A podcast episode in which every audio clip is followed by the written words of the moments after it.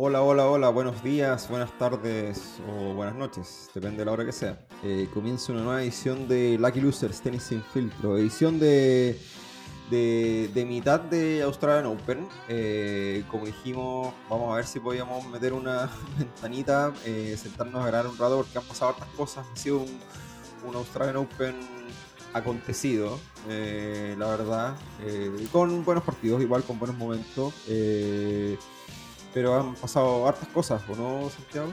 Efectivamente. ¿Qué tal, Raimundo? ¿Cómo va? Un Australian Open eh, muy sorpresivo, yo creo, ¿no? Con muchos jugadores que, quizás los tenían harto más arriba, yo creo que todos los tenían un poco más arriba, que se fueron eh, impensablemente en algunos partidos. Así que con eso vamos a ir desglosando un poco el cuadro. Eh, pero lo que comentaba un poquito es partamos un poco porque el, el, chauvinismo, aunque sea leve, existe y hay que hablar de lo, hay que hablar igual de, lo, de, de los chilenos. Así que partamos por el primer partido, que fue Don Jarry contra un muy muy difícil Córdoba. ¿Cómo, cómo lo viste? Vos? Garín, Garín, Garín. Garín, perdón, Garín, con Córdoba, todos lo son.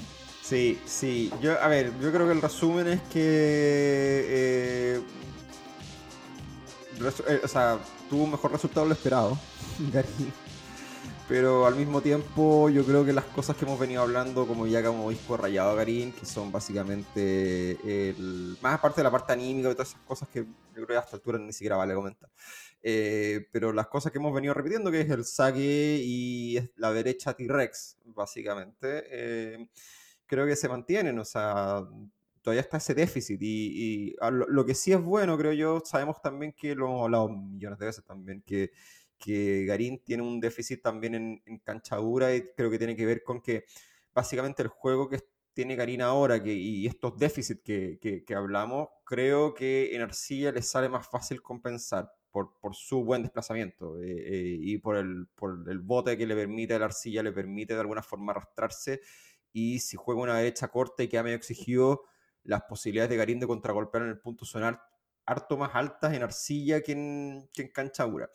Em, pero creo que pese a eso, el hecho de que le haya sacado un sello una corda creo que es meritorio. Creo que Karim la peleó, eh, siendo que su rival creo era bastante superior en el papel y mostró también ser superior en gran parte del partido, sobre todo eh, el primer set, sobre todo Corda partió como bien, bien agresivo y Karim se ve que estaba medio, medio en la pasturri, pero pero al menos logró meterse bien en el partido y logró enganchar con el público también. Entonces yo creo que no sé, o sea, siendo siendo súper pragmático y viendo como, como, como quizá van a decir, oye, pero que son conformistas, pero es que yo creo que no esperábamos mucho más de Garín, la verdad. Si, si sabemos en el, en el, en el en el estado en el que está, sabemos que, que, es una cuestión de largo plazo, que recién viene empezando con el gringo Schneider y, claramente si uno ve la programación de Garín, el, momento en el ranking en el que está y todo, o sea, claro, tenía que ver que cómo le iba acá en Australia, ojalá que le tocara un buen cuadro, no le tocó mucho, le tocó un real súper complicado, le sacó un set y ahora nada, a, a otra cosa nomás y a y, que empiece rápido la, la gira arcilla. Ahí está medio complicado, sí, porque vi que no entró directo a Buenos Aires, lo que ya, ya empieza a hacerle, a ponerle un poco cuesta arriba la, la, la, entrada a, a, los ATP, o sea, ya está como, ya salió el top 100. De hecho, pasó algo esta semana que hace mucho, hace mucho rato, creo que desde 2018 no teníamos ningún chileno en el top 100. Eh, y, nada, eso me parece el resumen de Garín. No sé si, no sé cómo lo viste tú. Em, mira, voy a partir de, de, atrás para adelante. Estoy de acuerdo con el tema de los chilenos en el top 100, es duro, porque en el fondo de vuelta a remar. De vuelta a remar, ya no tení. Piensa que Garín en los últimos 2-3 años entraba casi al campeonato que quería un tiempo un tiempo estuvo mucho tiempo en todos los 30 al mundo, factor pandemia, todo el mundo decía cómo es posible, Garín no gana, pero sigue subiendo en el ranking, ¿te acordáis? Sí. Se da como, como eso, pero independiente de eso, esas eran las reglas del juego y bajo esas reglas del juego pudo mantenerse en un, en un ranking que le permitía incluso acceder a ATP 500, que muchas veces quizás son los más difíciles de entrar. Eh, por, por, lo reducido del cuadro, ¿no es cierto? Eh, y, hay ATP 500 que tienen eh, que tienen los medios line-up, si te queréis decir así, por ejemplo, estoy pensando en el de Acapulco, eh, hay ATPs 500 que son, que son bravos. Los, de Pasto, Jale o, Queens, ¿no es cierto? Que todos los, jugadores buenos lo quieren preparar para jugar Wimbledon, en fin. Pero yendo ya un poco a lo que, a lo que es Garinman, yo estoy de acuerdo en, casi todo lo que dijiste, salvo en, la derecha T-Rex, lo vi harto más suelto que en otro, que en el, que en el Australian Open pasado, por ejemplo. Ah, sí, o sea. Harto más suelto. y, mira, lo vi, lo vi luchando, weón.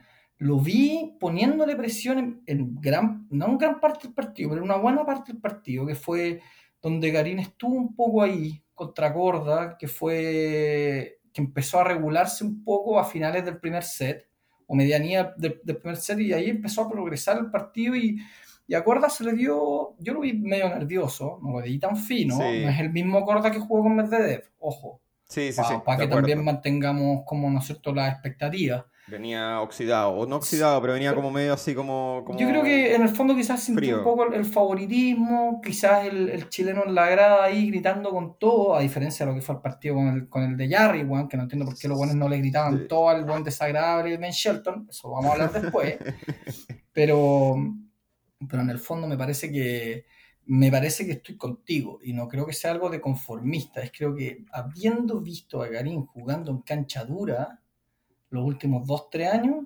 este partido, a pesar de haberlo perdido, no fue un mal partido desde su punto de vista, weón. Lo, lo que hemos venido diciendo, o sea, el tipo tiene una condición física increíble, increíble la cantidad de pelotas que te trae, weón. Es increíble. Y en la toma, en esas tomas de canchas más chicas se ve en realidad la velocidad a la que juegan. ¿Te has dado cuenta o no? De repente cuando la, toma de la, de la, cancha es un poquito más arriba, quizás no se ve la tan, tan poco tiempo entre pelota que le pegáis y pelota que te llega de vuelta, por la velocidad a la que juegan, pero quizás eso no se alcanza a apreciar desde una toma tan de arriba.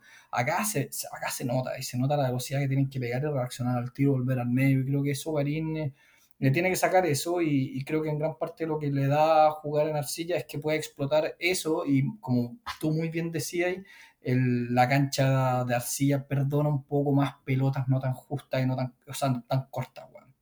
Entonces, eso, yo, yo creo que lo veníamos diciendo, que, que, lo dijimos el programa pasado, que Corda probablemente en, talento en bruto es lo, es lo que más tiene el tenis gringo hoy en día Juan tiene un revés increíble, hace lo que quiere con el revés. O sea, a Medvedev lo tenía loco, weón. Lo tenía loco con el Medvedev y todas las líneas, weón. Todas las líneas. Así que yo creo que y saca increíblemente bien. O sea, Karim con ese saque, no, es muy difícil porque, porque el otro, el Concorda al final ganaba sus juegos. Estoy hablando ya en el tercer, cuarto set, relativamente sencillo de saque y a Garín le costaba un mundo ganar los suyos porque en el fondo el saque no le da mucho punto gratis, a pesar de que no sacó tan mal, weón. Igual. Yo lo, vi, ponte el, segundo saque, lo vi metiéndole harto más de lo que le metía antes, weón. Entonces, no vaya para la suma de lo de Garín, yo lo veo positivo en el sentido que lo vi siendo mucho más agresivo que en los otros partidos de canchaduras que le he visto últimamente y lo vi, lo vi un poquito mejor con el saque. Mm. Creo, que, creo que bien apretado. Eh, Garín si está bien como con una, buena filosofía mental y todo, eh, creo que puede tener una buena girarcilla. Sí. Eso, eso es mi, conclusión. veremos qué pasa. Algo pasó por ahí, weón, que le gritaba a Garina al gringo Schneider, me pones nervioso. ¿Qué es eso, weón? ¿Cómo me pones nervioso, weón? Sí, ¿Falta comunicación ahí? ¿O será el, el, estrés del partido, el momento del partido? No sé. Yo, tú veis también de repente a Djokovic, weón, gritándole al público, de repente a echa al hermano, weón. los weones todos se ponen un poco así como pelos de punta, por así decirlo, como bien, bien histérico al borde y no sé, pues hay partidos en el que el coach de Medvedev, me acuerdo, se ha parado y se ha ido, weón. Así que creo que es algo que también le, le, pasa a, los más grandes. Eso creo que con Garín. Dale, perdón.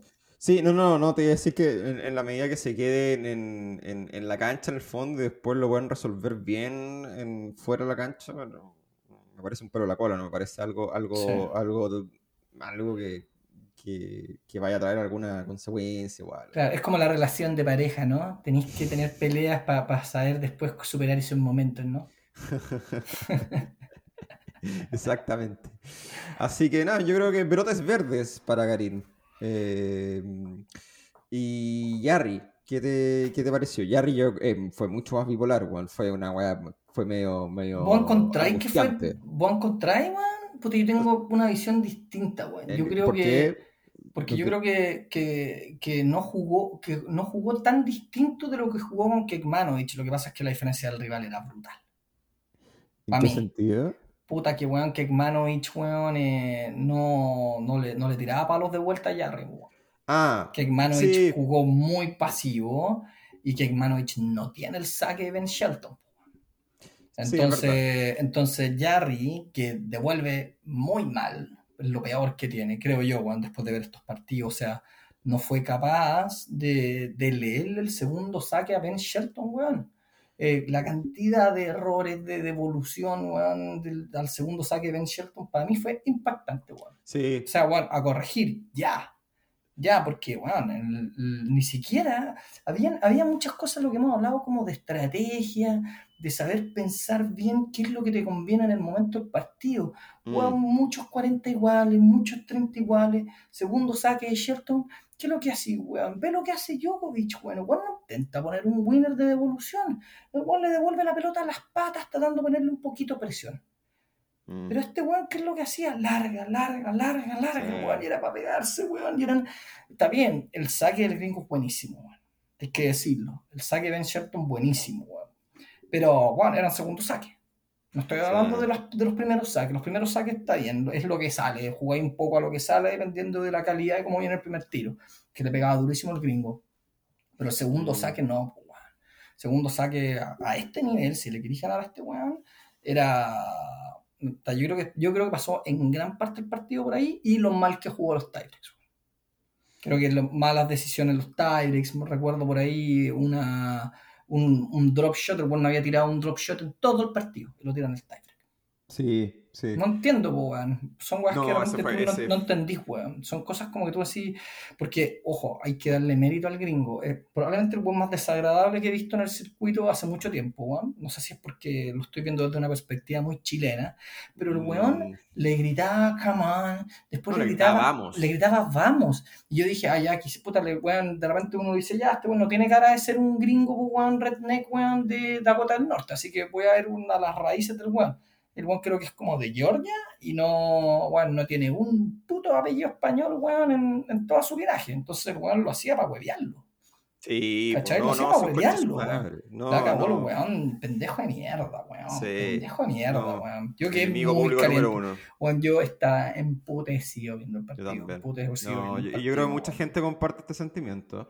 Ahora, sí, yo comparto lo que tú decís de, de, de Jarry. O sea, claramente en las devoluciones tiene, tiene un problema y esto es un problema que se arrastra yo creo de mucho tiempo. O sea, yo le he visto, yo a Jarry le he visto más partidos, quizá en, le vi hartos partidos en Challengers el año pasado y es algo que se mantiene. O sea, en general gana su juego de saque, pero los, los juegos de devolución como que no lo, no, no- los juega muy estratégicamente. eh, como que Mm. trata de jugar a lo que salga, confiando quizá demasiado en el saque y es medio ruleta rusa. O sea, Sí. gana algunos tiebreaks, pierde tiebreaks y así es como de repente gana partido, pierde partido. Ahora, yo creo que el partido que jugó con Ketmanovich, yo, lo, yo la verdad, yo ahí no, no, no, yo discrepo un poco contigo. Yo encuentro que lo, lo vi muy bien, lo vi harto bien en el sentido de que le corrían muchas pelotas, más allá de que Ketmanovich, sí, como tú decís, jugó muy pasivo, no jugó probablemente su mejor partido, pero lo vi enganchando unas pelotas a Jarry buenísimas que hace Sí. rato no se, las, no, las, no se las veía. Entonces ahí dije, chucha, ya, este weón, puta, está, anda bien, weón. Anda, No, anda, 100% anda. de acuerdo. 100% En los rallies anda prendido, está, está enganchando unas derechas buenísimas. ¿Cuántas eh, veces, weón, viste a Jarry pegar 6, 7 derechas y que no se le vaya una, weón? Sí. Varias veces, po, weón, moviéndolo Sí. para allá. Yo creo que el weón no. Está bien. Le- el- la gracia que tiene es que su promedio de golpe es muy fuerte. Y lo que nosotros siempre decíamos con Jarry, weón, calíbrate. Con tres cuartos es suficiente. Sí. Con tres cuartos es suficiente para sacar al weón para allá al lado y después te atacar una pelota blanda. No tenéis para qué intentar e- ese winner destructivo al toque. Y creo Sí. que algo de eso hizo Clinch, weón. Sí. Eh, mm, algo de eso hizo Kinch, creo que administró mejor, creo que con la derecha estuvo muy fino para lo que es Nicolás Jarry, pues, weón. no me Mm. no quiero decir que un weón que no falló, el weón tuvo hartos runs forzados y todo, pero la Sí. diferencia era como weón, 60 winners, eh, 35 runs forzados, check, pues, check, Sí. listo, eso es tu partido. Sí, eso, eso es a lo que juega Jarry, weón, pero manejando esa diferencia, eh, estaba bien, para un tipo como Kekmanovic, estaba bien injugable, weón, porque pues no jugó bien, weón, y sacó muy bien, weón. Estaba sacando muy bien. Yo de repente le criticaba un poco el Sarri al saque a Jarry por lo que uno cree que puede dar por la estatura que tiene, por la condición física. y creo que la, ¿te acordáis que un tiempo de hecho lo cambió y hacía un gesto rarísimo que, que, partía el, no partía como el péndulo desde abajo, sino que se ponía la raqueta acá atrás nomás. ¿Te acordás cuando un tiempo como te de ajustar el saque? no sé quién se lo, no sé quién fue el weón que se tomó el ocurrol, weón, que creía que, que, que, así como que tenía que hacer menos movimiento, entonces eran menos weas de qué preocuparse por temas de coordinación pero en el mm. fondo no manejáis la mecánica completa, weón. No sé, yo, yo, lo encontré, weón, una weá, primero estéticamente horrible y segundo cero efectivo. Pero ahora como que lo vi volviendo un poco más a su, a su génesis y, y lo que comentábamos, este es el mejor partido de Jarry de la vuelta del domingo, sin duda. ¿O no? De eso estamos, podemos estar de acuerdo. De acuerdo, de acuerdo 100%. Eh, sí, así que nada, yo. Lindas sensaciones. Uno, y uno se da un poco de pica con lo de Ben Shelton porque es bueno el gringo. Estamos de acuerdo también, no? Wow, Sí, pero yo creo que. nunca había salido de Estados Unidos. Sí. No, a ver, el gringo es bueno, pero yo creo que creo que se le ha inflado mucho que el gringo es buenísimo y todo. Y yo sabéis que no, no, yo no lo, no, no lo encontré un tipo deslumbrante tampoco. No, no, no, no, no, no, no, no es, no es para parar el tránsito. O sea, es nivel top 50 en su pick. No, hay un poquito más, weón. Sí, no sé. Vamos, vamos a ver cómo le va. Yo, yo, yo soy de los que yo apostaría en contra de Ben Shelton de aquí a futuro. Yo creo que yo creo que quizá me termine comiendo mis palabras y el weón sea la nueva sensación del circuito y termine el año top 20. Pero yo creo que este pendejo, quizá de nuevo me como mis palabras, me hago responsable de lo que digo, yo creo que este pendejo va a ser medio one hit wonder. Mira, bueno, ha perdido un set. Sí, Sí, pero. Ah, perdió, perdió, se mandó un primer partido a 5 sets con Sang. Eh, y después a Jarry se lo bajó en 3. Y a Popirín, que venía enchufadísimo después de ganar la Fritz, le, ganó. Pero, pero ese partido yo creo que es lo típico que le pasa a estos jugadores que de repente tienen un gran partido. Estoy hablando de Popirín ahora. Un gran partido donde se echa un gran jugador como Taylor Fritz, que venía bien, y sabes que ese partido no es que Taylor Fritz lo haya jugado mal, weón, Popirín mm. estaba en su clímax, ¿cachai? Sí en lo máximo. Y de local. Y de local y todo. Pero después toda esa adrenalina puedes transmitirla a un segundo partido de ese nivel a un tipo como Poperín no le da. Entonces Shelton que venía relativamente fresco al partido con Jarry, porque a pesar de, haber sido, porque fueron tres sets y a pesar de, de haber sido eh, set largo, eran, hubieron uno que otro game largo y después el resto eran, eran más o menos rápidos por, lo, por cómo iban sacando los dos. Así que creo que está ahí. Yo, yo creo que Ben Shelton le va a sacar la chucha a JJ Wolf ¿Eso es lo que yo creo? ¿Sí? Sí. sí, la sacan la chucha. Sí. Yo creo que la sacan la chucha. Eh, es vamos que, a ver. como JJ Wolf no puede, no puede llegar. Puta. No puede llegar a cuarto final de un Puta, uno podría hacerlo Ben Shelton. De hecho, Wolf es favorito, weón. Por, por poco, pero es favorito. Paga 1.90 y Shelton paga 2. Sí, pero weón, Wolf la ha ganado a puros paquetitos. Sí, no, bueno, se podría decir lo mismo de Shelton, weón. En parte, sea, Popirín, sí, pero... Ya, pero diría no hay un one de la quali, Popirín, otro, un wildcard. Sí, es verdad, es verdad. Es, eh, eh, pronóstico reservado. Igual, por lo que dice, lo voy a ver en Shelton, pero vamos a ver. Está bien. Está bien. Sí, no, yo no tengo un pronóstico necesariamente para ese, para ese partido. O sea, yo creo que puede pasar cualquier cosa a esta altura. Sobre todo cuando. Lo que pasa es que cuando llegan a. uno nunca sabe cuándo estos, estos. Cuando un jugador que uno no espera que llegue la segunda semana, llega, en cualquier minuto pincha. Entonces hay una serie de razones, porque no están acostumbrados, porque se marean, porque, porque, porque están desgastados mm. también, porque no es el mismo desgaste cuando, mm. el mismo desgaste que hace un jugador como Djokovic, que siempre ha estado en una instancia como esta, mm. o Nadal, o Federer, Big Free, lo que sea, eh, versus otro que no, que para esto, que es nuevo acá, ¿cachai? Que tiene que manejar un montón de cosas que son absolutamente nuevas para el jugador. Eh, entonces, nada, Em, no sé, pero, pero bueno, oye, sigamos con el, pasemos como al resto del, cuadro, el resto como de la zona de guerra, porque la verdad han caído muchos favoritos. Yo creo que, mira, quiero partir... como por la, de, por de arriba del cuadro o queréis, tocar así? Yo, viendo el cuadro iría tocando los, más relevantes, ¿no? sí, yo solo, sí, yo antes de eso sí quería hacer un, un puntito que lo hablamos, el, no sé si el programa pasado o el antepasado, Pero hablamos de esta weá de que los jugadores se fueron, algunos jugadores, sobre todo unos jugadores del top 20, se fueron a jugar estas giras ridículas a, la tierra prometida del petróleo. Estuvieron en, en Abu Dhabi, otros estuvieron en, en Arabia Saudita y todo, jugando mucho, quizás. Cuando no, tuvieron un, Y hablo específicamente, bueno, Nadal también se pegó la gira a. ¿Cómo se llama? A, Sudamérica con Ruth, pero aparte después Casper Ruth se fue, creo que se fue a. Se fue a Arabia, después se fue tuvo como dos semanas en Maldivas de vacaciones, entre comillas, porque igual creo que el weón salió que salió en Twitter que andaba ofreciendo clases privadas igual a algunos millonarios en las Maldivas, una weá como medio de que no estáis descansando. y, la va innecesaria, o sea, está bien, probablemente Casper Ruth no tiene la plata que tiene el millonario que vive en las Maldivas, pero no le falta, po, No, ¿Cómo va a ser? Eh, pero si es el número dos del mundo. Por eso, no tiene ningún serio. Oye, bueno, esa va así que me caigo espalda. Yo soy el coche y digo, weón. No, loco, te pegaste en la cabeza. Te pegaste en la cabeza. Eh, Norris fue otro que hizo algo parecido, que estuvo jugando en Arabia Saudita, después jugó a Abu Dhabi, ¿cachai? Y jugó, jugó Adelaida 2, Jugó, jugó a Oakland. Ahora, no sé, pero el, campeonato que es inmediatamente anterior al Australia Open, ¿pero para qué? Eh, creo que tiene un vínculo emocional porque creo que él creció en, en Nueva Zelanda, pero, pero así todo, o sea, sí, callampa, o sea, bueno, vos el, querés ser... el 12 del mundo, bueno, el 13 del mundo, tenés sí. vos y venís con buenas credenciales, sí. sí. vos jugáis, vos, ese weón estaba yo a Norri lo veía peleando cuartos, pues, weón. Sí. ¿Cachai? Weón, Creo que en las conferencias de prensa el weón dijo que, que su pick fue para la United Cup y, efectiva, y su idea era precisamente porque quería prepararse para Australia, por eso fue a jugar todas estas exhibiciones. Claramente le salió mal la apuesta, probablemente. No, más, porque aquí la United Cup está bien, porque era dos semanas antes, ¿cachai? Sí. Y, y, yo, yo, esa cuestión pasa, pasa razonable. A mí, el, el, el que como que no, no, no entiendo después decir, weón, vaya a jugar una ATP 250 eh, a un lugar que tampoco te queda tan cerca, en vez de meterte a las condiciones para ir a pelear un gran slam. Más encima en la final de la ATP 250 se lo dio vuelta a Gasquet. Más encima se arriesgó a que la cabeza tampoco, le esté, tampoco esté con tanta confianza, porque igual a esta altura de la vida, que Gasquet te dé vuelta un partido de final, bueno, estando creo que está 3-1, 4-1 sacando en la final, no tiene, no, no, te da, no te daba nada ganarle a Gasquet, no le daba nada ganarle a TP250, creo mm. yo, versus buen prepararse para el Grand Slam, pero bueno, son guas que, que, no se entienden, ahí me pasa un poco, un poco lo mismo con algunas, algunas guas que hizo Djokovic, que tampoco las entiendo, weón.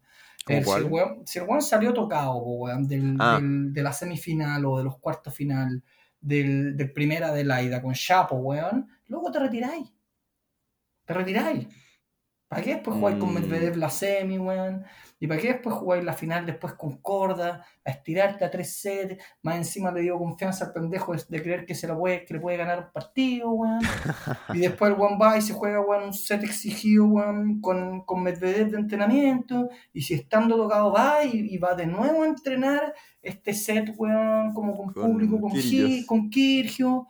No, ahí no entendí, weón.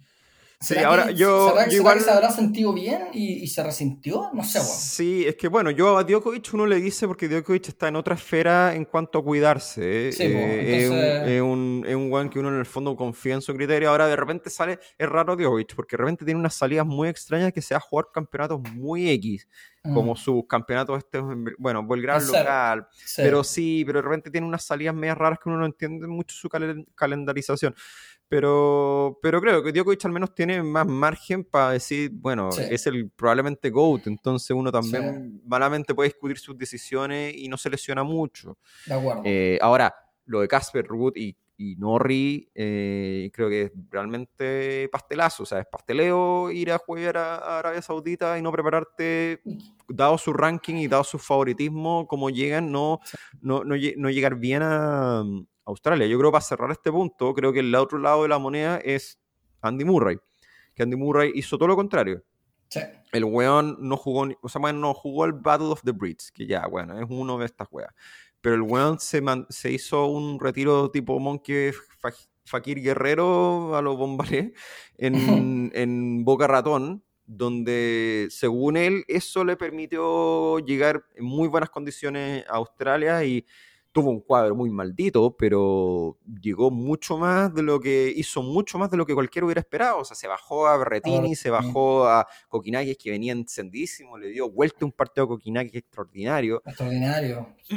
dio una lección de, de cómo jugar eh, tenis defensivo, pero no no en, el, no, en el, no en la defensa tipo, no sé, ballet de Bolshoi, de, de, de, Djokovic, sino que una defensa más humana, ¿cachai? A mí me acordé, imposible no acordarse de Masu, ¿cachai? Que esta, esta defensa medio estartalada, donde termináis muy atrás de la cancha, en clásico estilo Murray. Eh, obligando, obligando al rival a tirar más pelota es un tenis muy físico. Andy Murray juega un tenis muy, muy físico, siempre ha jugado un tenis muy físico. Sí. Pero muy meritorio lo que hizo. O sea, yo creo que. Yo creo que quizás si le, hubiera, hubiera tocado un cuadro, y creo que habló de eso también. O sea, dijo, su meta ahora es, avanzar en el ranking, cosa de que ojalá pueda quedar sembrado.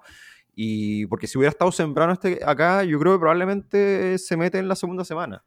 O sea, le tocó un cuadro muy complicado. Le tocó un cuadro más complicado que la cresta, porque le tocó, tuvo que jugar con Berretini, Después tuvo que jugar eh, con Kokinakis, que tú, me puedes decir, bueno, oye, pero tan así Kokinakis, es, es porque weón, weón, inflado. Pero weón, venía sacando, o sea, venía sacando, pero brutal, de local, prendido. Sí, weón, de local, prendido. Para, y ojo que a Berretini le ganó en 5 sets el último tiebreak, weón, 16, 18 creo que fue, no me acuerdo cuánto fue.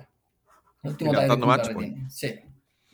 Después va, él juega con Kokinagi, pierde el primero, pierde el segundo, y si la memoria no me falla, iba como 5-2 abajo en el tercero.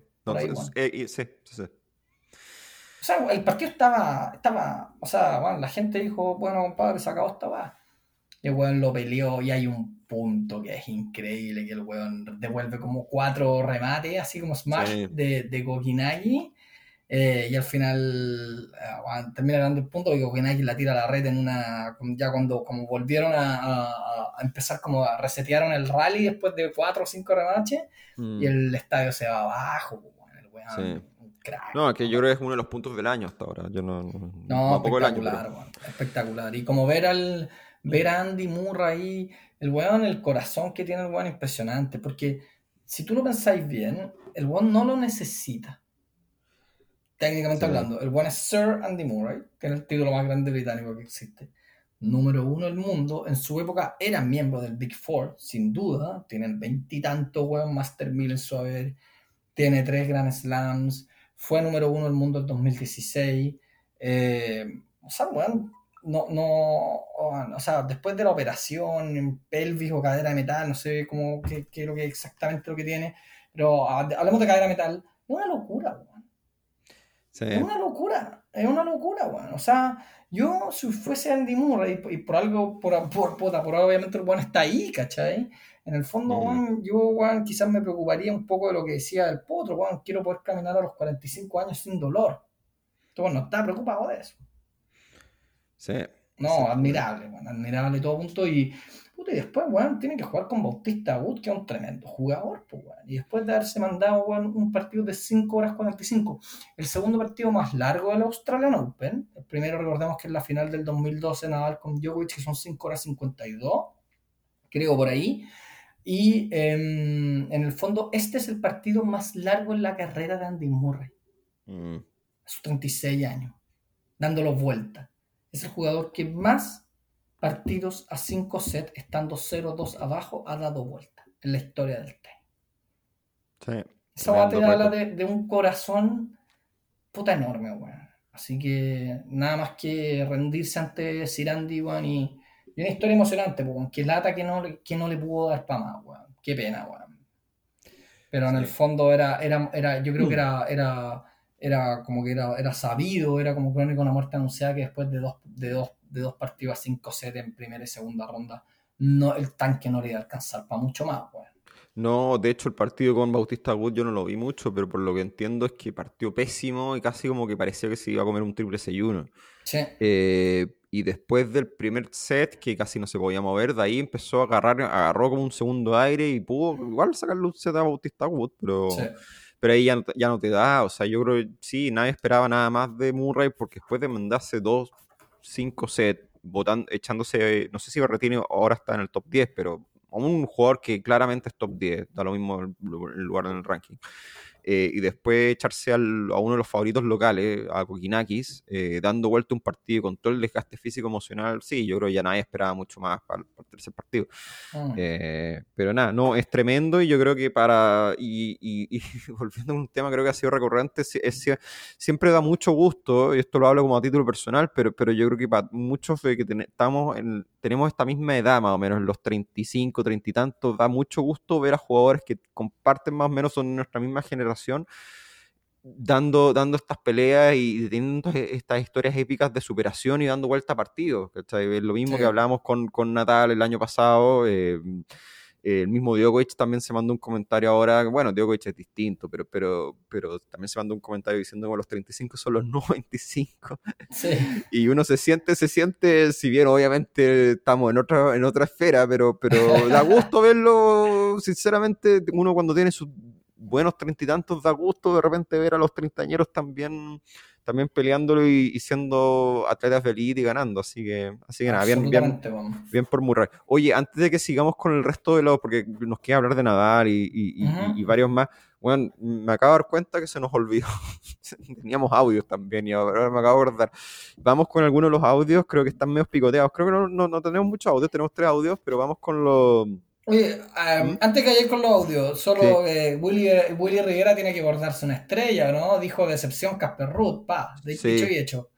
Sí, exactamente, así le mandaba un saludo, un, un, reconocimiento y a, a, Willy, pero dijo, ¿a quién puso, puso a alguien en la final? Que no me acuerdo No, dijo que, dijo que, dijo, no sé si sorpresa, pero dijo como que él creía que Rune iba a llegar arriba y decepción Casper Ruth, algo así. Bueno, y Rune sigue, ¿no? No, Runo, hoy día, Runo hoy día se va con, con Rublev. Eso, eso, eso es lo, parte de lo que vamos a conversar. Así que pues, dale, dale con los audios. Vamos, vamos con los audios. Vamos con Tomás Valdivia, que hace rato que no, que no lo poníamos en el programa. Eh, ahí nos mandó el juez, nos mandó alguna impresión. No lo he escuchado, así que puede ser cualquier cosa. Así que vamos a ver qué nos dice. Buenas, espero que estén súper bien. Y un mensajito a propósito del partido que ganó Murray a Kokinakis Em, y que para mí demuestra por qué es parte del Big Four. Big Four, mejor dicho. Em, eso, o sea, fíjense en todo lo que ha tenido que hacer Murray para estar donde está, vean todos los logros que tiene.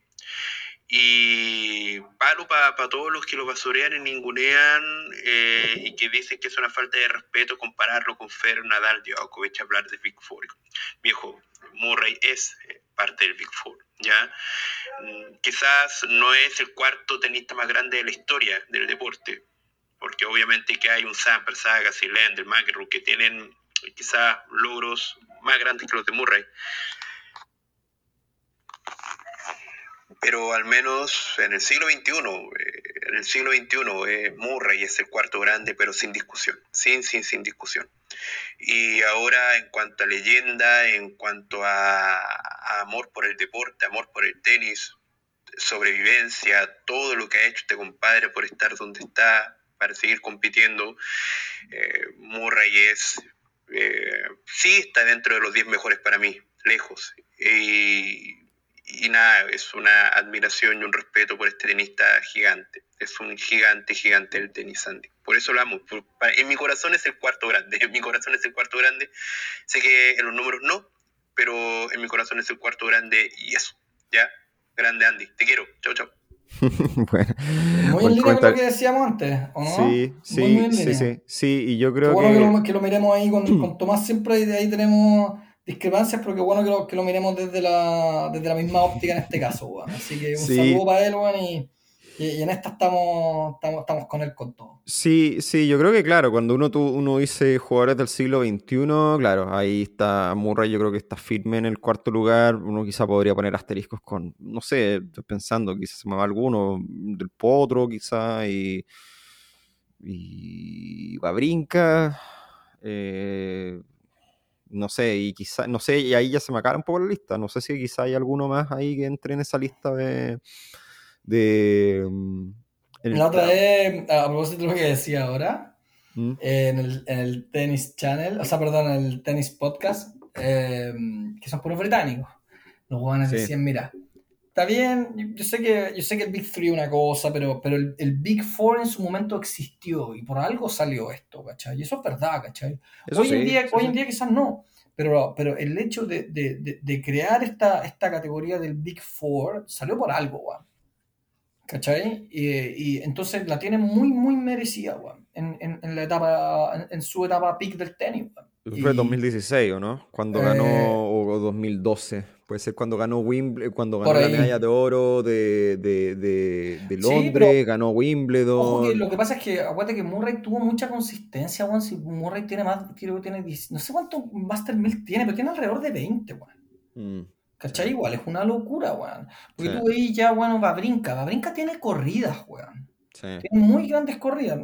Por favor, que no se entienda que estoy diciendo, pe- pero, weón, Babrinka no está al nivel de Andy Murray en su carrera tenística general. No, en, los números no.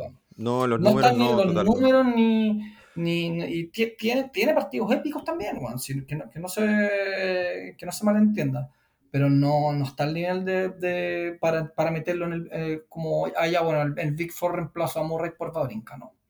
Sí. Sí. Menos, para mí menos del Potro, weón, menos del Potro. Sí, Del Potro tiene bueno un Master 1000, creo.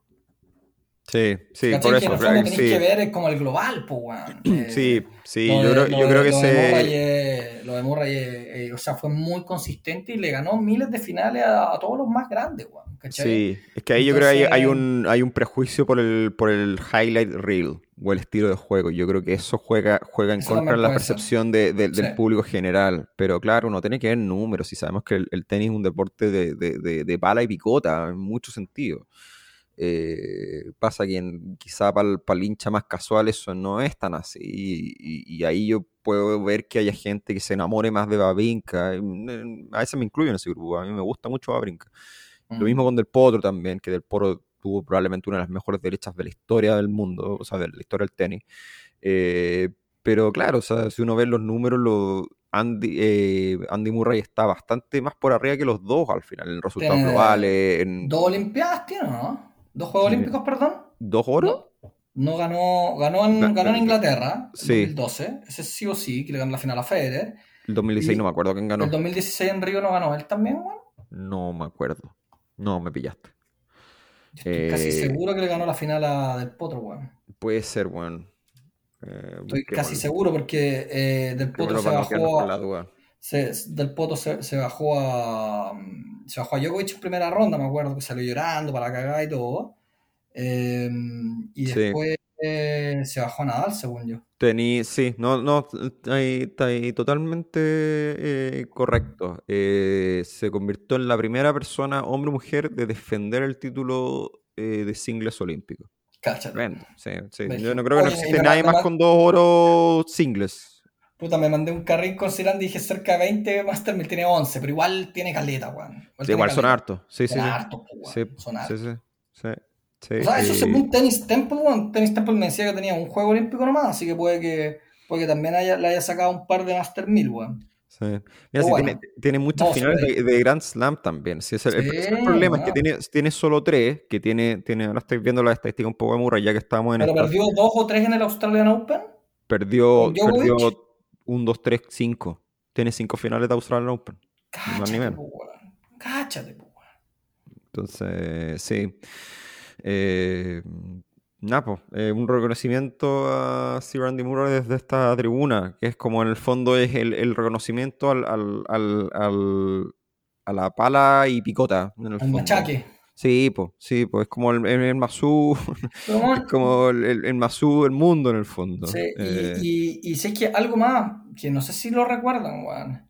Eh, Andy Murray, hace, no me acuerdo hace cuántos años fue, pero fue hace tres, creo, cuatro años, que dio esa conferencia de prensa diciendo, no sé si voy a poder volver a jugar tenis, que fuera Sí. Australian Open, que fue una muy emotiva, eh, y creo que de ahí jugó un partido, no me acuerdo, pues aquí ya me estoy, se me van los, se me van los, pero no sé si fue con Bautista Agut, que también se mandó un partido épico que no lo pudo ganar, creo que Mm. fue a 5 sets y después como que se fue y dijo, weón, ya dijo, oye, esto es probablemente mi último partido de tenis, weón. Y aquí lo tení, bueno, no sé, tres o cuatro años después, echándose a Berretini, que venía jugando bien porque jugó bien en la United Cup. Ojo, no, no era, no era, Y después, y, un Berrettini que venía a ser semifinal el año pasado, si mal no recuerdo, mm. o sea, un jugador que, y sabemos que Berrettini, donde más, eh, o sea, un jugador completo y todo, me refiero a un tema de superficie, porque, pero, pero increíble, pues, sí. No, increíble. Así que eso era como para finalizar un poco como con, con esta épica de, de Murray que, que necesitaba sus su buenos su, su buenos minutos. Oye, vamos para cerrar con, con, los audios. Vamos con Ian Cavieres que nos mandó un audio. Esto fue el lunes, así que presumo, de nuevo, no lo he escuchado, presumo que esto, esto va con. Esto quizá tiene que ver con, con Jarry, pero, o sea, pero con, perdón, con Jarry, con Garín. ¿Quién jugó primero? Garín, creo. Bueno, vamos a escucharlo mejor. Hola chicos, ¿qué tal? Aquí Ian, hace rato no mandaba un audio. Ahora, de vuelta por nuestro niño Cristian. Puta. Se cumplió la lógica, Corda venía muy bien, muy, con mucha confianza, muy sólido. Y eh, Cristian igual jugó bastante mejor que en ese Challenger culiado, que no me acuerdo de em, y la weá es que, puta, que nos da, puta que nos duele ese tercer set, weón. Porque yo encuentro que era la oportunidad de Cristian de poder alargar el partido, weón que Corda se quedó sin primer saque. No estaba tirando primer servicio, weón. Y el segundo servicio lo está tirando demasiado corto. Y el ahueonado de nuestro niño Cristian, weón, parado 8 metros atrás de la línea, weón. Y aparte daba pasos para atrás cuando tiraba el segundo saque. Entonces, weón, recibía la pelota allá muy abajo, pues, weón, las tiró toda la mierda. Así que mm, no le faltó huevos, pero le faltó cabeza, le faltó pensar más, weón. Porque el gringo le dijera que se fuera para adelante, no sé, pues, weón ya ver, le variaba un poco más la velocidad, porque igual se nota que está como medio. O sea, no sé si está como medio cansado o qué, pero no sé, por las veces que Cristian hizo drop, Corda no llegó, pues, bueno. No llegó. Entonces ahí le faltó, bueno, haber dado, haberse dado cuenta, decir, ya, bueno, le voy a variar un poco más la velocidad, qué sé yo. Pero, en fin, se cumplió la lógica nomás y duele ese tercer set culiado como, no sé si seis o siete puntos de break tuvo Cristian, bueno. Pero bueno. Ahora que, que se afirme nomás para la jerarquía y que sea lo mejor, ¿no? Un saludo. Sí, gracias ahí Ian por el, por el resumen, porque claro, a, nosotros ya se nos habían olvidado, ya ha pasado una semana y ya se nos habían olvidado esos detalles. Y tiene, tiene, tiene mucha razón. Ahora, lo que yo sí diría es que yo no sé si, si.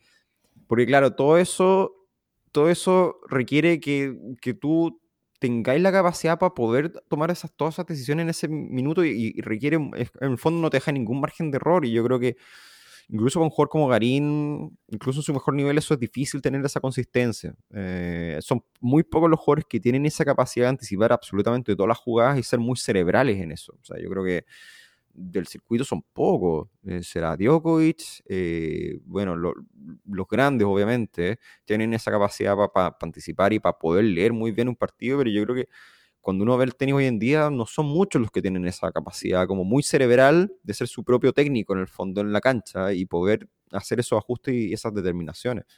Mm. Em, pero, pero, pero bueno. Oye, vamos con ahora Raimundo Cuevas, que nos mandó el martes, presumo, ahora esto es de Jarry. Vamos a ver.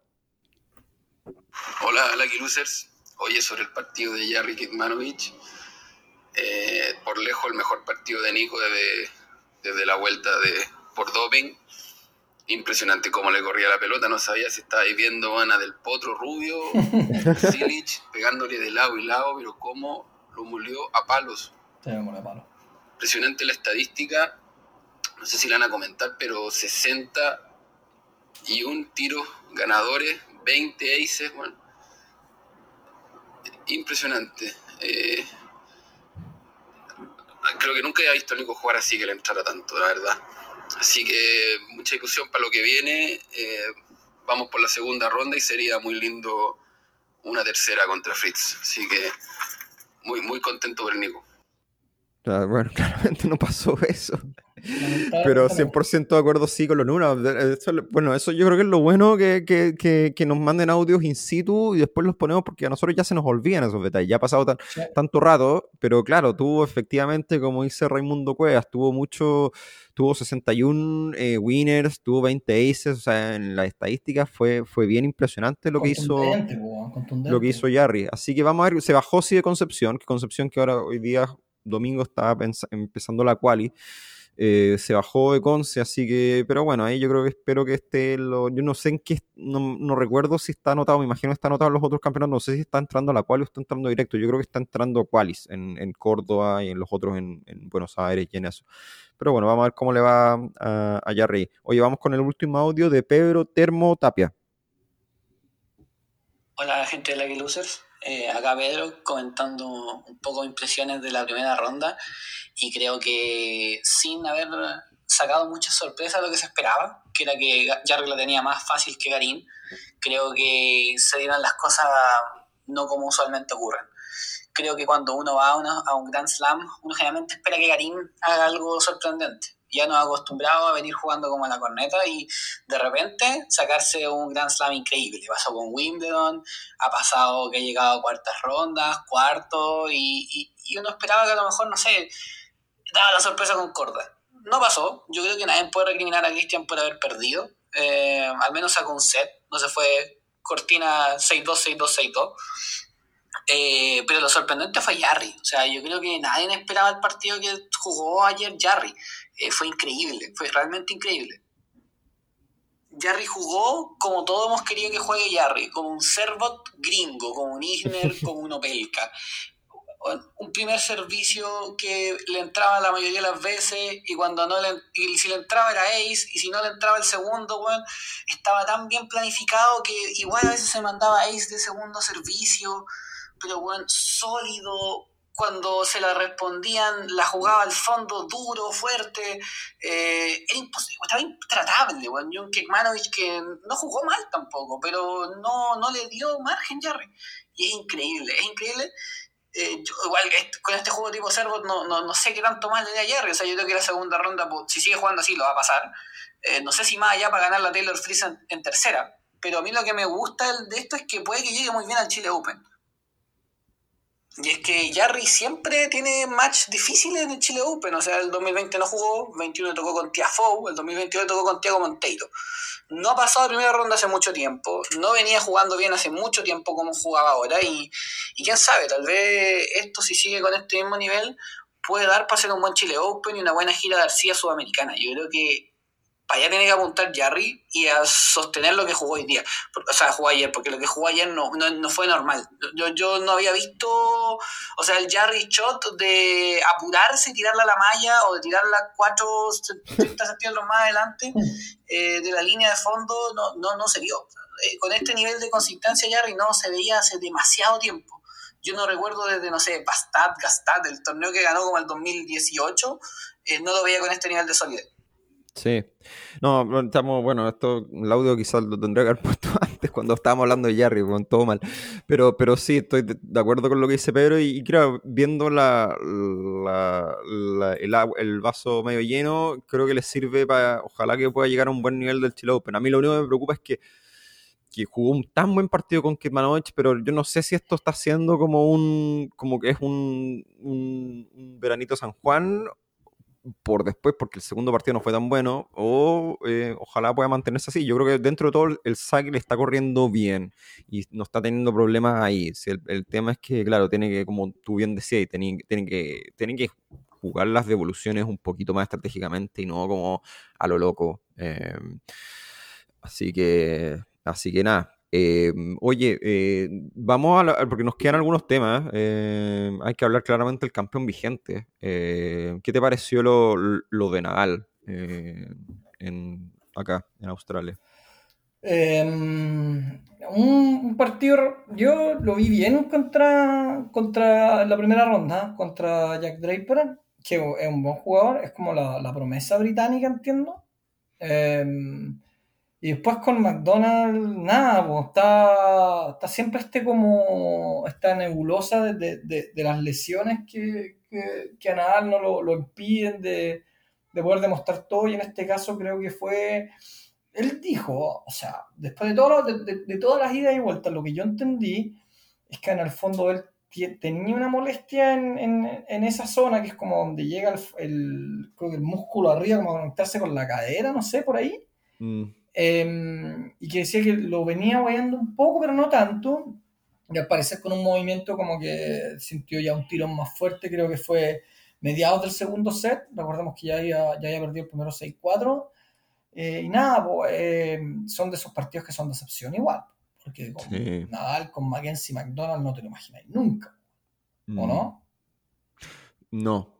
No, no, no, no, no, no, no te lo... Y- Y, fue, y- matar, fue matar, matacartillas total ese partido. Sí, y lo otro es que yo aquí no, no, no- son especulaciones, ¿no? pero en el fondo, aquí es donde tú empezás a decir cuánto tanto es la lesión y cuánto tanto es el mal partido de él, porque eh, si la lesión te impide jugar, te vayas. ¿No es Mm, cierto? No seguís sí. jugando el partido. Aquí, aquí a Nadal le, le dijeron, mira, soy el campeón vigente y, y tenía que, que luchar hasta el final, un poco en la, en la lógica de Nadal también. Mm, Eh, pero nada, puta, en verdad para mí una lástima. Yo, yo creía, y creo que lo había dicho en el, en el podcast pasado, que, que yo creía que si Nadal podía pasar estas dos primeras rondas, sí, pues. podía, podía irse más o menos como por un, por un tubo, agarrar confianza y todo. Pero ahora Mm. ya no es la lesión del pie, sino que esta lesión aquí cerca del, como comentábamos, y no, no sé qué Sí. decir, weón. No, una lástima, pues, weón. Y creo que el fantasma de las lesiones de Nadal eh, obviamente lo inhibe de, de poder competir como uno le gustaría verlo, porque es una lástima. Sí. Sí, sí, yo no tampoco mucho más que agregar a lo que tú dijiste. O sea, sí, yo a mí me quedan dudas es tanto que tanto en la lesión, tanto que no venía jugando tan bien, porque el partido también con el primero con Brooksby, o no con, Con Draper, Draper, perdón, se- sí. siempre se me confunden los dos, con Draper. Eh, no sé, yo creo que no. O sea, fue raro ese partido, porque Nadal como que lo sacó un poco de la, de- del bolsillo, de la, de la galera, pero no jugó muy bien. Eh, eh, Draper, por otro lado, se, se lesionó, se acalambró, no podía caminar al final. Eh, entonces, pero, pero claro, o sea, Nadal un poquito alejado de lo que quizá uno esperaba. Siempre decíamos como de hueveo que Nadal podía ser como la gran pared y que venía como uno nunca podía descartarlo ni nada. Pero creo que aquí efectivamente, al menos, eh, los, los malos agüeros de Nadal, de la condición de Nadal, sobre todo porque viene en una racha de- venía en una racha de perder partidos muy mala. Creo que había perdido sus últimos 7 de 8 partidos antes del Sí. Australian Open. Sí. Eh, entonces, eso sí, yo creo que al final terminó, terminó pasando la cuenta y efectivamente no fue un, un- un buen desempeño. Pero, pero bueno, yo creo que por otro lado, Nadal, la pelea de Nadal está clara que, que es, no sé, yo tengo la tincada que si llega a ganar Roland Garros este año se retira. Eh, Lo que dijo Zverev. sí, lo- él- exactamente lo que dijo Zverev. Eh, ahora no. Una, perdón, un, un, un, un- un tem- una cuestión de, de Nadal, un tema que creo que es importante decir, luego de esta derrota va a salir del top 10 habiendo cumplido el Ah. récord más grande en la historia del tenis de, de siendo top 10. Creo que Sí. él entró al top 10 en abril del 2005.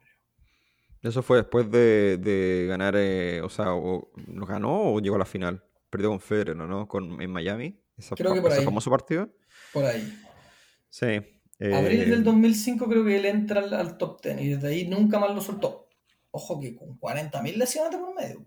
Es, es que eso es lo, lo que de verdad es, es impresionante. No, yo también lo, sí, vi ese récord y, y de verdad es algo, son esos, son esos récords que quizá pasan más piola, ¿cachai? Porque ya son, son, son, son como más ciertas estadísticas como más de, más de nicho, pero, pero, pero, pero te, te refleja la consistencia de, de Nadal de mantenerse ahí siempre. Yo creo que Sí. eh, quizá de todos los jugadores, eh, el que más, eh, el más ansioso por volver cada vez que tiene una lesión. Eh, y el que más, como en el fondo, es el más, eh, quizá más en, más la onda más murra y menos, menos quizá Federer, de, de que Federer era un jugador muy, muy, entre comillas, eficiente con su kilometraje, entre comillas. Nadal era, era, era un poco menos y Nadal iba, iba, obviamente cada vez fue, fue cuidando su calendario mucho más, pero Sí. Pero igual muchas veces jugó- ju- iba a jugar sus 250 de repente, aparecía en los 500 y las giras de Arcilla y Nadal jugaba casi todos los campeonatos, o sea, no estaba ahí Sí. siempre y siempre, y eso significa, para él significaba jugar, no sé, 40 partidos en dos, tres Sí. meses, porque llegaba a todas las finales y ganaba, de hecho, hubo un par de temporadas que Nadal era absolutamente invencible en Arcilla, o sea, era, era casi imposible que un juego le ganara en Arcilla. Sí. Eh, así que nada, creo que es testamento del- del- del- de la consistencia de un monstruo tenístico como es Nadal. Del legado, sí. No, impresionante.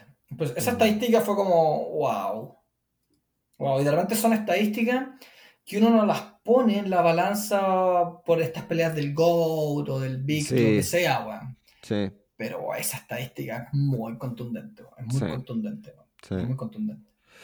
Eh, oye, algo más del, del, del, del cuadro, yo creo que se nos está, bueno, está lo de Fritz, Tiafo, yo creo que podríamos estar toda la tarde. Sí, pero quizás tocar, tocar un comentario poquito. Yo, Sí, lo, dale. Lo, de- lo de Tiafoe no me, no me sorprende que haya perdido con Cachanov. Yo siempre he dicho que Cachanov es un jugador que en, en Grand Slam saca lo mejor que tiene. Eh, recordemos en el US Open pasado se bajó a Kyrgios que venía de bajarse a Medvedev, weón. Eh, ahora mete una cuarta, ahora está en cuarto final, porque a, a Nishioka fue, fue penoso. ¿Viste esa foto que publicaron en ESPN Tenis? Doble 6-0 y barriga y mostrar al pobre Nishioka como loco, no, No. quiero más. Por suerte, después ya hi- hizo un papel un poco más digno y terminó perdiendo 7-6 en el tercero, pero, pero, pero se lo bajó 6-0, 6-0, 7-6. Yo, sí, yo me quedé anoche, yo no caché al final, recién estoy cachando, yo, yo me quedé en, en que iba como 6-0, 4-0 y ahí me fui a dormir.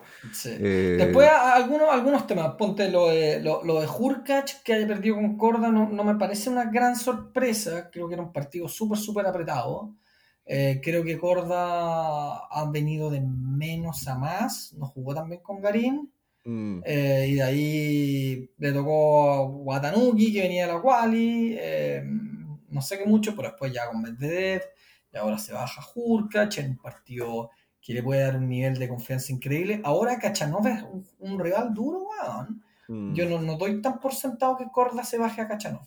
Creo que, No. creo que, creo que puede No, tener la balanza a su lado, pero lo veo, lo veo apretado, weón. Y Cachanov tiene experiencia en Grand Slam, weón. Eh, y de repente quizás dos partidos duros, exigentes mentalmente, pueden pasarle la cuenta a, a, a, a Corda. weón. Y Eso por ahí, pero es pronóstico reservado, weón. sí. Eh, Tsitsipas, weón, que parece que me va a callar la boca porque la verdad que dije, oye, weón, yo no veo a Tsitsipas ganando un Grand Slam. Puta, puede que sea este, weón. Está jugando, Pero bien, tendría que. Ah, bueno, sí, es que es. Bueno, está sí. jugando bien el griego. Se bajó a Sinner hoy día en un partido a 5 sets. Pero sabéis lo que tiene Sinner, weón. Eh, le pega muy lindo a la pelota y todo. Pero cuando se descuadra, weón. Eh, no, no, no te pone 3-4 derecho adentro, weón. Hoy día en el quinto set se lo regaló, weón, a Tsitsipas. Sí, Tsitsipas es lo que hizo fue, weón, pasarle pelota. eh, y, weón, estaba descuadrado, Sinner, weón, descuadrado. A pesar de que, de que, de que le dio un poco vuelta el partido, yo, yo de, de Sinner vi, ponte el, el- vi el partido con Fuxovic, ese lo vi entero, que Fuxovic partió jugando así un nivel animal. Eh, eh, tema aparte Mm. con el físico de Fuxovic, esa foto del weón loco, un animal. Eh, como que es el antifísico del tenista, ¿no es cierto? Que el, el tenista en general es un weón más flaco, más, más, más compacto, pero, pero no, no es una persona musculosa, o sea, los Mm. Nadal, los Alcaraz, los Fuxovic son la excepción en el circuito y la, la regla general es los que tenían el físico más como Federer, como Murray, como Djokovic, bueno, es que claro, no tienen grasa, pero que, que no son compadres marcados. Sí.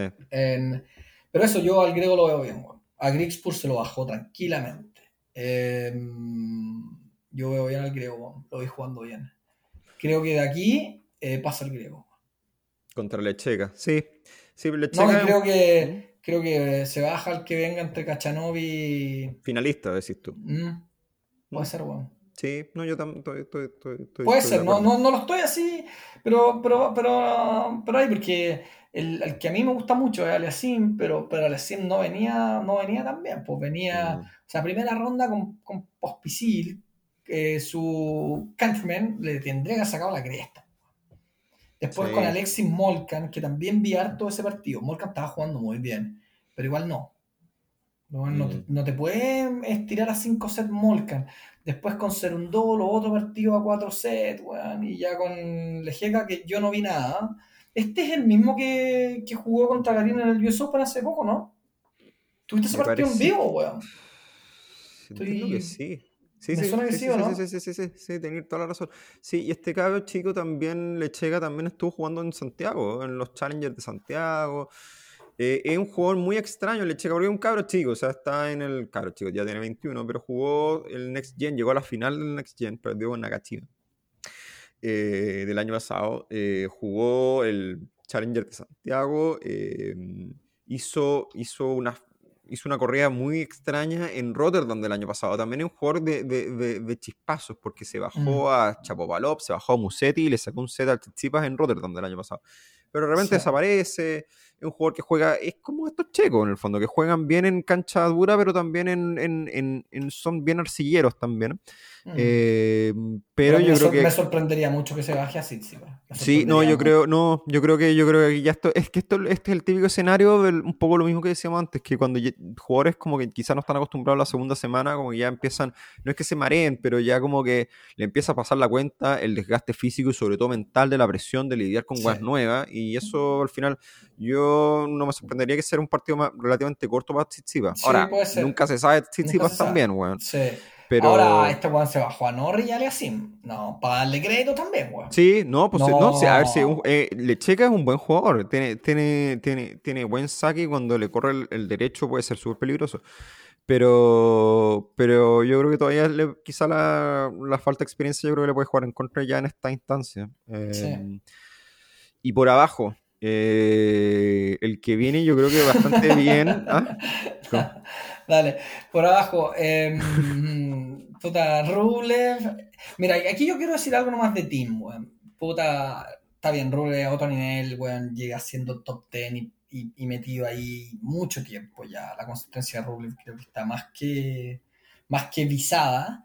Puta, pero da pena ver a Team, weón. No, Mm. porque tiene chispazos de lo que era, ¿cachai? Pero Sí, sí, yo sí. no sé si va a volver a ser el Team que llegó al nivel de ganar un, un, un Grand Slam, weón. Un- el team que se bajó en dos semifinales seguía a Novak Djokovic en Roland Garros, weón. Ese Mm, tiempo, weón. Estamos hablando de un weón que se baja a los de verdad. sí, Yo lo, no sé, el tenis puede cambiar y todo, pero no lo sé, weón, porque lleva mucho tiempo, weón. Mm. Lleva mucho tiempo, weón. Es difícil decir de verdad cuál es ya la... Y la... es, y es penca porque en verdad Tim era un, un, un protagonista, weón. un protagonista activo del circuito, un gran jugador, muy explosivo, eh, que entonces como que da pena que, o sea, ojalá no sea así, pero, pero ya Mm. lleva mucho tiempo. lleva Sí. mucho tiempo. Sí. Neces- necesita un cambio coach, weón, eh, no por el Nico Masu, pero sino porque necesariamente hay gente que necesita ser reseteado. Sí, sí, es difícil saber exactamente cuál es la, cuál es la causa raíz. y- Mm. y porque a esta altura ya no es algo físico, sino que es simplemente que no ha podido volver a- a- a- al nivel que tenía antes. Sí. Así que... Eso. Eh, veo a, siguiendo como con esa parte, mm, Veo a Rublev, eh, lo veo bien. Eh, Dan Evans es un jugador jodido de ganarle. Eh, y sobre todo a alguien que no tiene la cabeza tan bien puesta eh, sobre sus hombros como, como Rublev, weón. Que sabemos, ¿no es cierto?, que de repente le dan sus arrebatos, compadre, y se empieza a pegar. eh. Tiene, no sé, tiene algo de lo que tenía este, este jugador marroquí, weón, Jules de la Inawi, ¿te acordáis? Que se picaba Sí. raqueta así enajenadamente. sí, Eh, Rublev yo lo he visto así pegándose con todo, con, con ganas de imitar un- a El Ainawi. Lo que pasa es que no Mm, tiene los brazos sí. que tenía El Ainawi. Pero, pero no sé, eh, creo que es de pronóstico reservado con Rune y puede que sea el mejor partido de cuarta ronda. sí. A Rune lo veo muy sólido y ¿sabéis lo que me pasa con Rune, weón? Que lo veo irreverente. En el sentido de que está como con esta actitud de que él cree y se siente que puede ganar esta weá. No, no es como, por ejemplo, Dimitrov. Yo vi a Dimitrov salir a la cancha y a pesar, a pesar de que estaba cagado Djokovic, dije, este weón no le va a ganar el partido ni cagando. Mm, Aunque Djokovic termina en una pata, no se lo va a ganar. Porque hay respeto, hay, no sé, weón, hay como una reverencia, ese temor reverencial, llámalo como queráis, weón. mm. Pero a este pendejo yo no le veo eso. Pendejo, sí, es, es muy... Eh, es No le parable veo eso, el pendejo Run. Eso es lo que hecho, tiene. Sí, bueno, y para cerrar un poco lo, lo, lo, lo, lo de, para darte la palabra, bueno, esto en, el, en el documental Breakpoint, a todos los tenistas, aquí, yo te voy a, ¿a quién te gustaría ver en un próximo capítulo de Breakpoint? Y lo bueno es, puta, me gustaría ver a Djokovic, me gustaría ver a Carlos Alcaraz, y este weón, a mí, pues weón, choro, weón, pues weón, ¿cachai? Anda como, Es que- que te, te deja un poco. Es que Run tiene una weá que yo creo ya ca- hoy por hoy es casi es raro en el, en, en- en el tenis, es que le gusta mucho el tenis. No es la tontera que estoy diciendo, pero, Sí. pero, pero, pero, pero creo que el tenis, sobre todo por el nivel de exigencia que requiere hoy en día y, todo lo que significa, porque eh, creo que todos, el, el, nivel del tenis en general, la exigencia física y mental y lo que significa ser un tenista del top 30, top 20, la vara subió mucho eh, por la preparación, por los régimen de comida que tenéis que llevar, por los entrenamientos, todo es como una es como mucho más como una, un, un, reality show de Survivor o alguna cosa así, o sea, el tenis hoy en día. Eh, y, y, yo creo que es natural que no haya mucho disfrute por el tenista de elite en el día a día, o sea, que sea más sacrificio que nada. Pero Run pareciera que es un poco al revés, que es un pendejo culeado que le encanta esta weá. Que, que, lo disfruta y que es un cabro chico que, que, que, le encanta el tenis y que no puede dejar de ver, de ver, tenis y creo que lo ha dicho, o sea, y eso, y eso yo creo que le termina jugando a favor, o sea, es, es el anti-Bublik, que Bublik es el jugador, el, el, el, jugador que dice que juega porque, porque es bueno nomás, pero odia el tenis. Hay otros, hay otros también Kirios también tiene un poco de eso también, que, que, que no es tenis, no es su gran pasión, no lo disfruta tanto. Eh, y Run es, es lo contrario, y yo creo que eso le termina jugando, obviamente le termina jugando a favor. Pues, si, si, la weá te gusta tanto y está adicto y más encima te da bien, eh, es la receta del éxito, aunque sea medio enajenante, pero, pero es un, es un puede, puede que le, le sirva. Entonces, sí. Estoy de acuerdo. Eh, Oye, y, finalmente hay que hablar del, de, la de, las interrogantes del favorito. ¿O no? Porque creo que ya tocamos lo de Casper Ruth, el, resto de jugadores creo que ya lo tocamos un poquito. Sí, sí, cerramos con Djokovic, porque sí, yo, yo, yo vamos a ver, yo, yo por lo que he leído... es, evidente que no está en el 100%. Sí, sí, eso, eso es. O sea, y es raro porque nosotros lo veíamos al principio como gran favorito y decíamos que venía bien, pero, pero parece que algo, algo pasa que, que, claro, con esta lesión que no se sabía que era un poco así como quizá una, una cosa menor, parece que está haciendo algo quizá más más grande de lo que creíamos. Y nada, y tiene un partido yo creo duro con de, de Viñaur. O sea, de le corre harto, pero, pero de nunca han jugado, nunca han jugado en contra. O sea, debiera ganar Djokovic, incluso si está Djokovic al 80, yo tengo pocas dudas que gane. El tema es que depende, depende cómo lo reacciona la pierna, bueno, en el fondo. Porque, eh, porque ¿sabes lo que pasa? Es que como que, puta, ha ido de mal en peor la pata. Ah, es que a eso voy. Entonces, si va mal en peor, por mm. más que Dimiñaur, Dimiñaur, incluso si un partido a tres sets, igual va a ser un partido largo porque te va a hacer correr. Sí. entonces, eh, eh, y el luchador, tiene el eh, público a su favor, Juan. Sí, entonces si es un, si al final termina siendo como un, como, ¿cómo se llama? Como que sea un partido de que tiene que hacer mucho recorrido, independiente de la duración en, sets, pero si termina siendo un partido donde tiene que recorrer mucho y muchos puntos largos, le puede jugar en contra esa weá. Y puede que termine ganando, pero después se la cae y después ya termine mucho más lesionado y después viene un partido peor, bueno. O sea, ahí yo creo que es casi una final. Bueno, no, la final con Tsitsipas estaría buena, pero le, le está tocando, se le pone, se le empieza a poner un poco pesada la pista. ¿eh? Sí, yo no, no, Juan, puta, a todos los que le, o sea, Juan, yo, mira, yo, como para ordenar un poco idea, creo que sin la lesión, como venía jugando Djokovic, desde, desde todo, ATP Finals, o sea, acuérdate, Juan, desde que partió la gira indoor, Djokovic metió mucho nivel, ¿te acordás que ganó este campeonato en Tel Aviv, creo? Mm. Después ganó un ATP 500, no me acuerdo dónde, que también era indoor Después llegó a la final de París, que perdió con Run, y después ganó la final de la ATP Finals. Mm. Eh, ganó Adelaida. Mm. Venía muy bien. Mm. Entonces, como que yo creo que bajo un escenario normal no tenía mucho rival. Por lo que he visto ahora en, el, en acá, ¿caché? Quizá un partido complicado, pero no mucho más que eso. Eh, algo, algo parecido así como cuando ganó el Australian Open en el 2020 creo que fue que le ganó la final a Medvedev. Creo que perdió un set con Esberev, y, otra cosita más por ahí. Fuera de eso no tuvo más, más, sobresalto. Yo lo veía un poco por ese lado. Ahora no, bueno. Ahora la pelota está más lenta, que es lo que han dicho, que se, se, pone, que se le sueltan un poco los pelos antes, entonces hace que, el, hace que el juego sea más lento. La cancha, las canchas centrales, las que tienen, las que tienen techo y todo, él también ha, ha dicho son más lentas. Entonces, yo creo que va a depender un poco la pierna y, en el fondo la, la, pierna también juega con la, con la psicológica, ¿cachai? Mm, Si te están saliendo las cosas, quizás la pierna no la sentís tanto, pues, weón. Pero si no te están saliendo las cosas, quizás la vas a sentir más, ¿cachai? Y un, y un partido con un weón que yo creo que Rune es un jugador físico también, ¿cachai? Eh, y es un jugador que te las va a pelear todas, si te toca un Rune. Creo que a Djokovic le conviene jugar con Rublev en vez de jugar contra Rune. Sí, Creo, sí, 100% de acuerdo. Porque Creo. Ruble puede explotar y, y, Djokovic puede, si es que lo empieza a mover bien y le Mm. mete me- cierta cachaña, weón, Ruble, Sí. lo puede pasar pésimo. Y Rublev, y Rublev con la cabeza que tiene, weón, quizás puede decir, "Oye, este weón como que se está haciendo el lesionado, y en verdad lo veo correr de todo, ¿cachai? Le pueden meter, Mm. meter todo eso un poco como que juega como, como para los dos lados el tema de la lesión, no sé, weón. Sí. Eh, eso es un, es un poco como lo veo. Creo que en el fondo depende un poco la evolución de Djokovic de la lesión, si lo vamos a, lo vamos a ver weón, Mm. campeonar o no.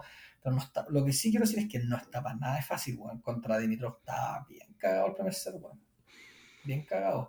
Y Sí. si no es porque Dimitrov le tiene mucho respeto, weón, eh, no sé, weón. Y hay pelotas que evidentemente está dejando correr. Evidente. Chao. Mm. porque sabe que, porque el weón es tan bueno, weón sabe igual que en su 85% igual le gana a Dimitrov. Entonces, ¿para qué vamos a reventar más? Si es verdad, pues, weón. Sí. Vamos a ver qué pasa, weón. Pero no la, no la tiene fácil, weón. No le bueno, y quedan cuatro partidos si quiere ganar, weón. Mm. Cuarta ronda, octavos, cuartos, semifinal. Y, y, la, y con Deminaur ya va a ser uno. Después ya seguro tiene un partido durísimo, Rublev, Rune. Y ya abajo puede tener una semi un poco más tranqui. eh, Mm. Pensando que le puede tocar a alguien, sí o sí, alguien con poca experiencia. Bautista Wood no podría ser fácil. Bautista Wood es un jugador que también lo puede llevar un poco al límite. weón. Juégatela con Eh, una final Chucha, para cerrar. Mm, Tsitsipas, Versus. mm, vamos a tirar una vaga que nadie, que de repente me voy a la chucha, pero Tsitsipas con Rune.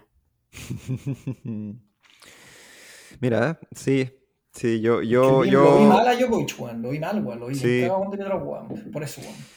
yo voy a decir Tsitsipas Djokovic con poca fe, solo para decir algo distinto y porque, no sé, quizá Djokovic de alguna forma logra, logra de alguna forma pasar la, la- la lesión, logra encontrarle una vuelta a cómo llevar la lesión, quizás se infiltra. Sí. Sí, qué sé pero yo, creo que es weón. una zona que no te puede infiltrar, weón. Ah, bueno. No es, es, el problema. El problema es que no es, no es un tobillo, ¿cachai? Weón, Sí. escuché. No es una zona infiltrable, weón. Entonces bueno, el weón mal es- es- full, es full muscular, weón. Entonces está bien cagado. Mm, sí, es que sí, yo, bueno, es que Run, claro, Run o Rublev, yo no lo veo, Rublev llegando a una final, pero pu- puede pasar, puede pasar igual, porque no... Pero, eh, pero mm. ¿Te imaginas? Llega Tommy Paul. Oye, Tommy Paul, que se bajó a, a, a Brooksby y saca a Jarakas Perrut, se lo bajó rapidito. 6-1, 6-4, Mm. 6-3. No, pero Tommy Paul no. Mm, Tommy Paul es un jugador bien talentoso, es entretenido verlo ver, verlo jugar y todo, pero, pero ya Tommy Paul no, no lo veo aguantando en un partido a 5 sets, ni siquiera con Bautista Wood. mm, Sí, es verdad, Eh, no sé. Es verdad. Oye, dejémoslo hasta acá, no alcanzamos a hablar de, de, tenis femenino, que yo he visto algunos partidos y está, yo creo que está bastante interesante, pero eso yo creo que quizá a ver si lo conversamos ya para el programa final, eh, que me imagino lo ire- iremos a hacer post final, ahí tenemos que cachar. Pero nada. Eh, esto ha sido Lucky Losers, Tenis Sin Filtro, como siempre un gusto y un agrado ponernos al día con todo lo que está pasando en, en Australia. Eh, está un poco imposible por los horarios, porque está, obviamente los horarios australianos son medios complicados, pero así todo ha sido, ha, ha- ha sido un buen Australian Open, ha sido una buena sobredosis, un buen jale tenístico como siempre, como nos gusta. Así que... Así que nada, un gusto nuevamente haber compartido con ustedes. Eh, si tienen reacciones eh, de los partidos que se vienen ahora, que ahora ya entramos en tierra derecha, mándennos audios como siempre. Los vamos a ver si la próxima vez prometo acordarme antes y a ver si los podemos poner en un orden más que haga más sentido. Eh, pero, pero nada, si tienen reacción y todo eso, eh, felices de recibir sus audios, porque aparte es bueno, porque la, la gracia que tienen los audios es que, que queda ese registro, porque a veces uno después hablando de los partidos ya tres, cuatro días después, como que están mucho más, más masticados y a veces se nos quedan, de repente se nos olvidan momentos, así que los audios siempre se agradecen, así que nada, eh, nos reencontramos muy pronto y, nada, vamos a seguir disfrutando del Australian Open. Así es. Un abrazo a todos, que tengan una buena, un buen jale tenístico, como decía Raimundo, y, y nos encontramos ahí para el, para el resumen ya final con, con campeones tanto femeninos como masculinos. Un abrazo a todos. Chao, chao. Un abrazo.